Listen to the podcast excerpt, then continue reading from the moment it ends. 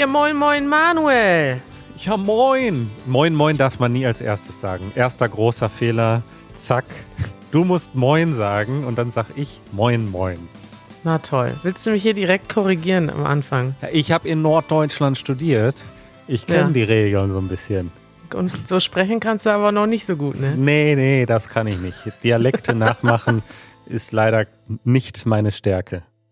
Ja, Manuel, ich begrüße dich heute von aus dem hohen Norden. Ja. Ich wollte sagen vom nördlichsten Ort Deutschlands, aber es gibt noch zwei, drei Orte, kleine Dörfer, die noch nördlicher sind. Aha. Ich bin auf Sylt. Sylt, der, die Insel Sylt, sehr bekannt in Deutschland. Viele Leute haben einen Sticker hinten auf dem Auto mit der Form der Insel, weil sie da jedes Richtig. Jahr Urlaub machen. Richtig. Die Insel der Schönen und Reichen. Wir sind weder noch, aber wir, Doch, wir doch. sind trotzdem hier. Ich habe schon erklärt, äh, Creighton hat mich schon die Tage gefragt, ob Sylt nicht so dafür bekannt ist, dass da die, also ob das wirklich so ist, dass hier die Reichen hinfahren. Da habe ich gesagt, jo, das ist so. Das sind die, das sind hier die Hamptons von Deutschland, wo wir hier sind. Du hast ja auch schon häufiger davon erzählt. Wir hatten sogar mal einen Livestream aus Sylt, als du dort im Familienurlaub stimmt. warst. Und Ja. äh, auch jetzt bist du wieder im Familienurlaub auf Sylt, lässt dir das Podcasten trotzdem nicht nehmen und äh, hast auch direkt ein Thema mitgebracht. Richtig.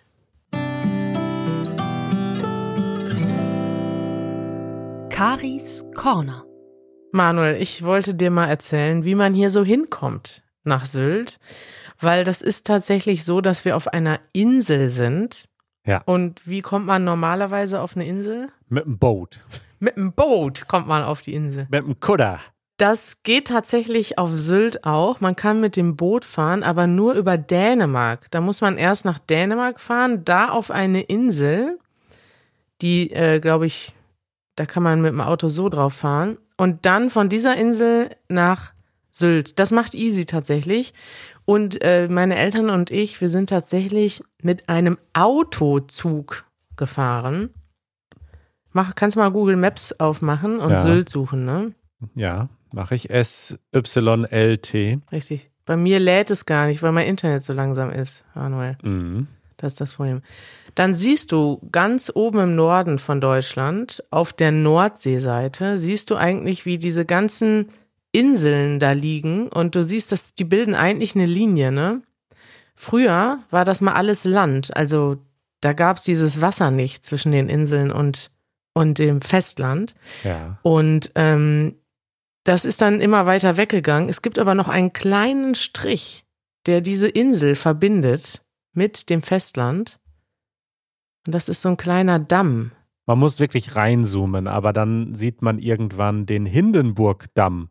Und das ist die Richtig. Verbindung zum Festland. Aber das ist ja kein Zufall, dass da, das ist ein Damm, der, das heißt, Menschen haben da Erde hingekippt, dass man da wieder drüber kann. Richtig, die haben das so erhalten. Allerdings siehst du auch an der Formung, dass da tatsächlich, also diese ganze Insel, ist sehr dünn, aber sie reicht so weiter. Sie hat noch so einen Arm, Ja. der zum Festland. Und den hat man dann noch künstlich aufrechterhalten. Ja, auf diesem Damm, der ist ganz dünn, da fährt eine Bahn. Ja. Und äh, du weißt ja, wir beide haben Probleme mit der Deutschen Bahn. Ich muss sagen, in letzter Zeit wieder sehr oft, ohne dass wir hier darüber berichtet haben, weil wir können ja nicht jede Woche berichten, wie scheiße die Bahn ist. Ja. Deswegen habe ich mich die Tage gefreut, dass wir jetzt mit dem Auto unterwegs sind und mal wieder einfach keine Probleme haben. Allerdings Autofahren ist auch nicht ohne, ne? Ist anstrengend, so eine lange Fahrt, ne? Ist anstrengend und es gibt ja auch Probleme beim Autofahren, nämlich Stau. Kennst du? Kenne ich, ja. Ja, auf jeden Fall sind wir am Samstag elf, fast elf Stunden gefahren, weil so viel Stau war überall. Autobahn, Baustellen, Stau. Und dann sind wir hier angekommen und dann kommt jetzt der Oberhammer. Wir mussten auch noch Bahn fahren, weil auf diese Insel kommt man nur mit einem Autozug. Und das ist wirklich immer wieder faszinierend für mich. Man fährt mit dem Auto auf einen Zug.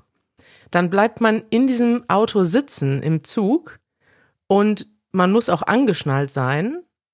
Falls der Weil- Zug mal eine Vollbremsung macht. Richtig, genau. Und dann sitzt du also auf im Auto, in deinem eigenen Auto, auf dem Zug und diesmal, weil es so lange gedauert hat mit dem Stau, war es komplett dunkel. Wir sind dann verspätet losgefahren, denn die Bahn hatte technische Probleme und plötzlich bleibt dieser gesamte Zug mitten in der Pampa stehen und zwar noch nicht auf dem Wasser, sondern auf dem Feld einfach. Und dann kommt eine Durchsage, die sagt, ja, leider haben wir gerade technische Probleme. Das Gleis ist nur einseitig befahrbar. Wir müssen jetzt warten, bis die Züge vor uns weg sind. Und dann standen wir tatsächlich, diese Durchsage kam immer wieder, es geht gleich weiter, geht gleich weiter, ging aber nicht weiter. Und wir standen tatsächlich eine halbe Stunde komplett, es war total gespenstisch. Also du musst dir vorstellen, da stehen irgendwie 100 Autos auf einem Zug Ja. und die Autos sind alle komplett dunkel, der Zug ist komplett dunkel, die Landschaft ist komplett dunkel und es war so richtig wie in so einem Gruselfilm. Was ist denn, wenn man auf Toilette muss? Ja, pass auf, Manuel. Jetzt hatte sich Janusz, weil er sich so gefreut hat, nach zehn Stunden Autofahrt sind wir endlich am Zug, hat er sich erstmal zwei Bier gekauft. Mhm. Und äh, dann hat er die Bier, weil das der Bahn, die Bahn war zu spät, also hat er die Bier schon aufgetrunken gehabt, bevor es losging. Dann ging es aber plötzlich los und er konnte nicht mehr zur Toilette. Wir fahren also auf den Zug. Oh nein. Und ich sag, ja, Janusz, du schaffst das. Es sind nur 30 Minuten, dann sind wir wieder vom Zug runter. Dann ist aber das Problem, dass dieser Zug unterwegs ja schon wieder dieses Problem hatte und einfach nochmal eine halbe Stunde einfach da im Dunkeln stand. Was glaubst du, was dann passiert ist, Manuel? Dann musste Janusz in eine Flasche pinkeln. Oh, also wir haben verschiedene Möglichkeiten in Betracht gezogen. Aus dem Fenster Oh Gott. oder ähm, in einen Kaffeebecher. Oh mein was hättest du, was hättest du gemacht? Ich hätte einfach keine zwei Flaschen Bier getrunken, bevor ich auf einen Autozug gehe. Du hättest kein Bier getrunken erstmal. Ne? Ja. Ja, allerdings muss ich sagen, die Bahn ist schuld. Wie kann uns denn die Bahn so lange stehen lassen? Und dann erstmal fährt der Zug eine halbe Stunde zu spät los und dann bleibt er noch mal eine halbe Stunde stehen, zehn Minuten nach Abfahrt. Wirklich, ich bin so enttäuscht von der Deutschen Bahn. Letzte Woche konnte Janusz gar nicht von Münster nach Berlin fahren, weil eine Leitung gestört war und alle Züge von West nach Ostdeutschland ausfielen. Es ist wirklich, es ist eine Katastrophe und ich muss sagen, ich habe da keine gute Hoffnung mit der Bahn. Auf jeden Fall saß Janusz dann da. Es war, es wurde dann noch sehr lustig, weil er hatte dann diesen Kaffeebecher. Der war dann wi- wieder voll. Oh Gott. Hast du das mit ihm abgesprochen? Darfst du diese Geschichte erzählen im Podcast? Ja, ich habe das abgesprochen mit ihm und ähm, es, ja, es war eine lustige Geschichte, weil dann ähm, der Zug hat dann auch noch sehr gerüttelt, sage ich mal, auf der Oh mein Weiterfahrt. Gott.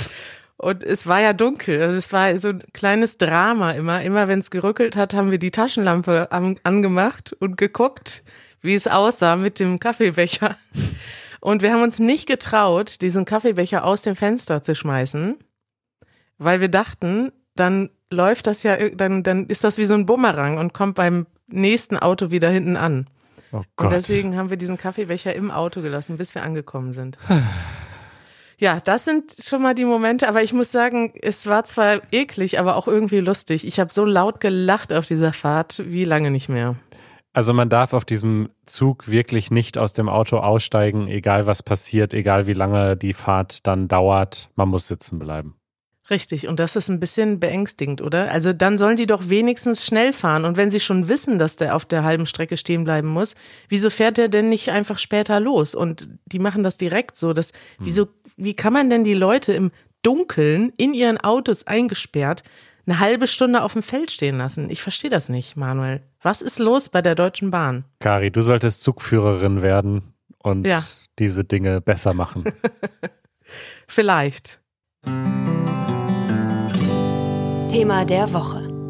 Ja, Kari, heute ist der 2. Oktober 2023 und diese Episode erscheint morgen am 3. Oktober 2023 und das ist der Tag der deutschen Einheit, ein super wichtiger Feiertag in Deutschland, äh, beziehungsweise unser Nationalfeiertag. Mhm. Und ich habe mal unsere Transkripte, 421 Easy German Podcast Transkripte durchsucht heute Morgen und mir ist aufgefallen, dass wir noch nie spezifisch über diesen Tag gesprochen haben. Echt?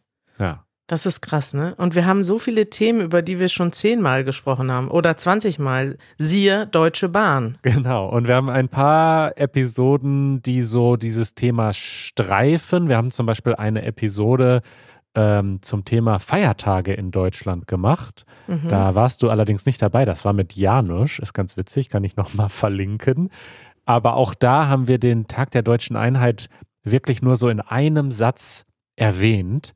Und ich finde jetzt nach 420 Episoden ist es an der Zeit, dass wir darüber mal sprechen und vor allen Dingen auch erzählen, was wir persönlich an diesem Nationalfeiertag machen. Aber wir können vielleicht mal anfangen Mhm. und diesen Tag erklären. Du hast ja zum Glück Geschichte studiert, du bist Historikerin. Na toll. Es ist sehr, sehr hilfreich. Äh, Wie ist das zustande gekommen, dass wir, dass unser Nationalfeiertag etwas mit Einheit zu tun hat?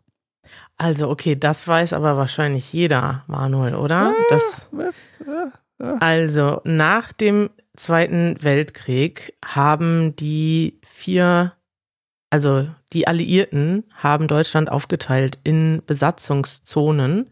Ja. Und dann gab es quasi die Westmächte, USA, UK, Frankreich und es gab, gab die Sowjetunion auf der östlichen Seite. Und im Prinzip sind dann so langsam aus diesen, also mal grob zusammengefasst, es ist sehr komplex, aber so langsam sind aus diesen verschiedenen Besatzungszonen dann zwei Länder geworden und so war dann tatsächlich Deutschland geteilt in zwei Länder.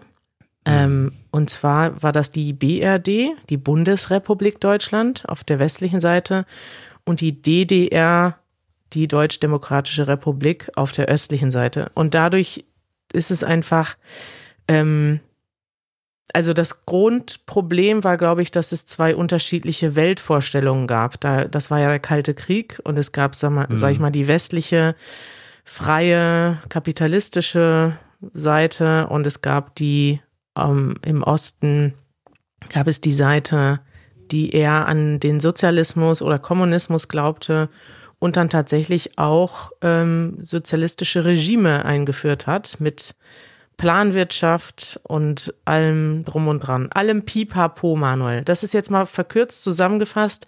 Deutschland hat sich also durch diese zwei oder mehrere Besatzungsmächte in zwei unterschiedliche Richtungen entwickelt. Und das war ziemlich dramatisch eigentlich auf vielerlei, in vielerlei Hinsicht, denn dann war Deutschland tatsächlich geteilt und was tatsächlich passiert ist in den ersten Jahren, ist, dass sehr viele Leute aus dem Osten in den Westen abgewandert sind. Und irgendwann wurde das dem kommunistischen Regime zu viel und sie haben dann angefangen, eine Mauer zu bauen, einmal in Berlin und einmal, naja, um das ganze Land herum, sodass die Leute nicht mehr abhauen können. Aber jetzt gehe ich mal nicht zu sehr ins Detail. Genau. Wir haben tatsächlich über das Thema Mauerfall auch schon mal eine Episode gemacht. Episode 6, der Fall der Mauer. Aha, haben wir doch schon gesprochen. Genau, da haben wir über den, über diese Zeit der Teilung auch der Stadt Berlin gesprochen und wie es war, als dann die Mauer gefallen ist.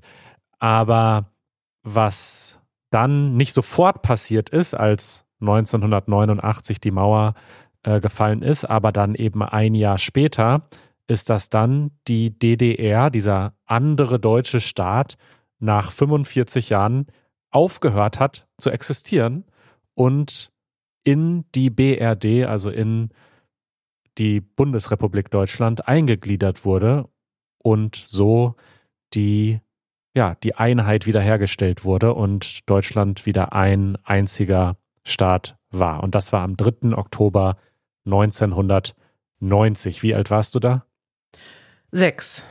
Sechs. Und du? Ich war da drei und kann mich dementsprechend auch nicht daran erinnern.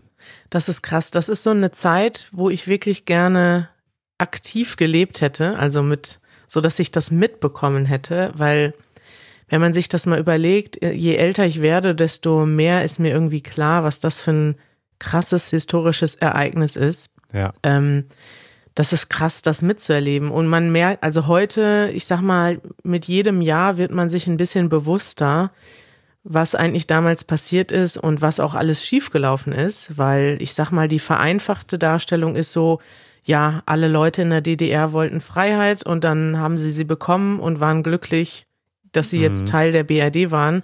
Aber das ist leider nicht, also was heißt leider? Es ist einfach, die komplexe Realität sieht anders aus und es gibt auch viele Sachen, die schiefgelaufen sind. Was du gerade schon gesagt hast, sie, es gab eigentlich nicht unbedingt eine Wiedervereinigung, wo, wo zwei Staaten gemeinsam gesagt haben, okay, was ist denn unsere Gemeinsamkeit, was können wir denn zusammen neu machen und was ist denn das Gemeinsame, sondern es war wirklich eine Eingliederung eher. Und Ja. das ist etwas, was viele Leute heute noch kritisieren und sagen so, ja, wir sind einfach, also es wollten ja nicht alle von uns diese Eingliederung haben.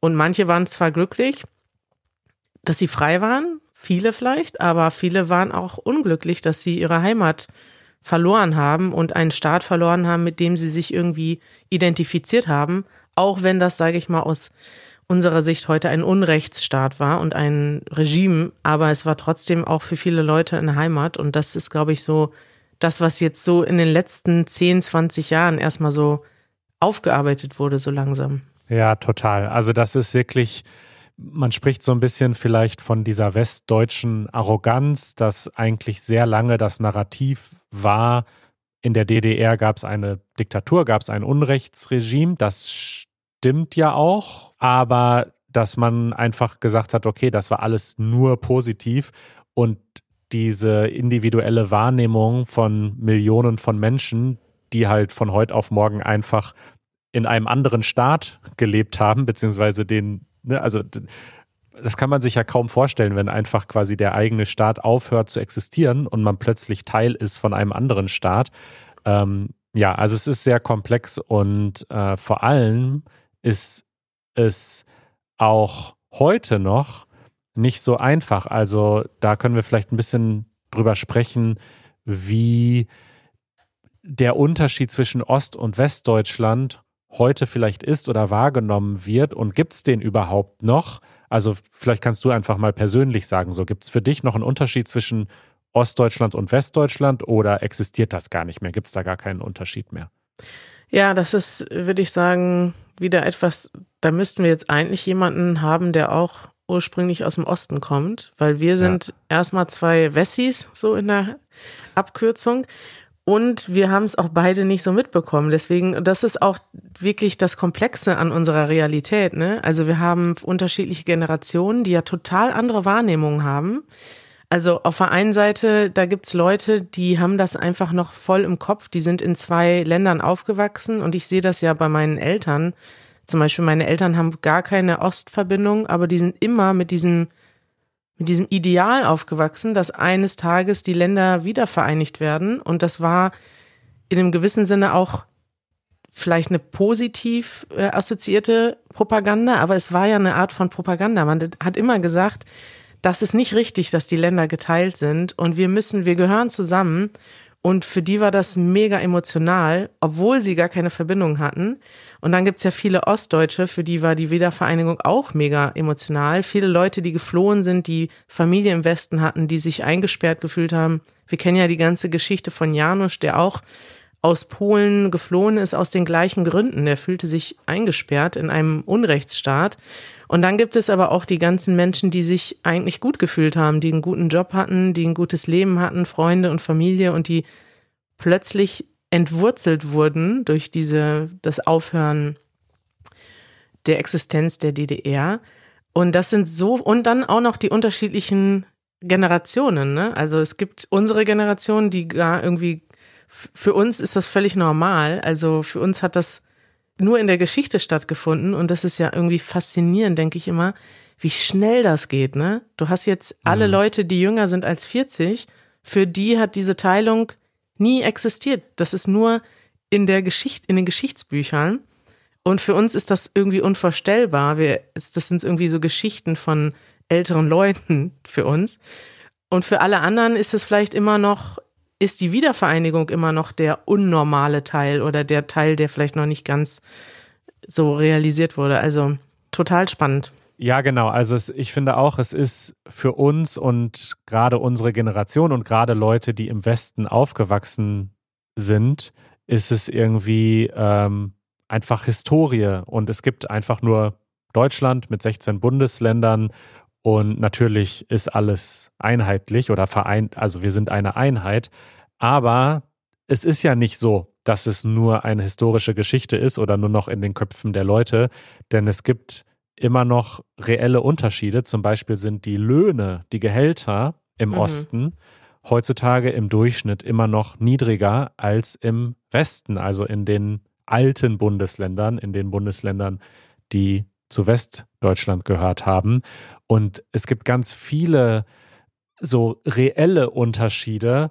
Und das ist so vielschichtig und so komplex, dass wir wahrscheinlich jetzt nicht alles besprechen werden. Aber ich habe äh, gerade eine Dokumentation gesehen mhm. in, im ersten. Du hast eine Doku geguckt. Ich habe eine Doku gesehen. Weißt du, warum ich die geschaut habe? Richtig nee. lame.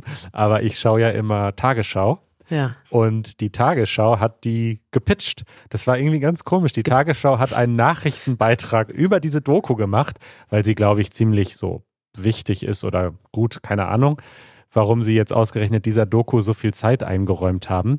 Aber äh, da habe ich gemerkt, so Tagesschau, das ist mein Influencer-Medium, äh, ja. weil dann habe ich sofort Lust bekommen, diese Doku zu schauen. Und die Doku heißt Hört uns zu, wir Ostdeutsche und der Westen.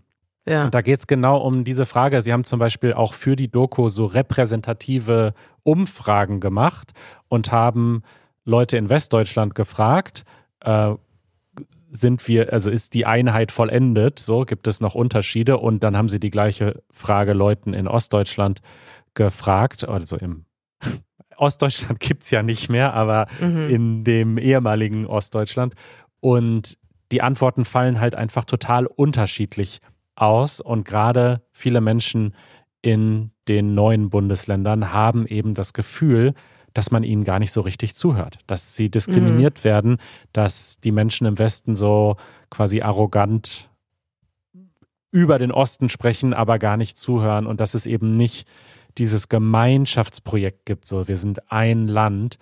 Und das ist doch sehr problematisch, weil gerade das dann ja auch politische Auswirkungen hat welche Parteien die Menschen unter Umständen wählen und so weiter. Also es geht natürlich auch um die AfD in dieser Doku. Und ja, das ist ein echt super aktuelles Thema gerade in Deutschland.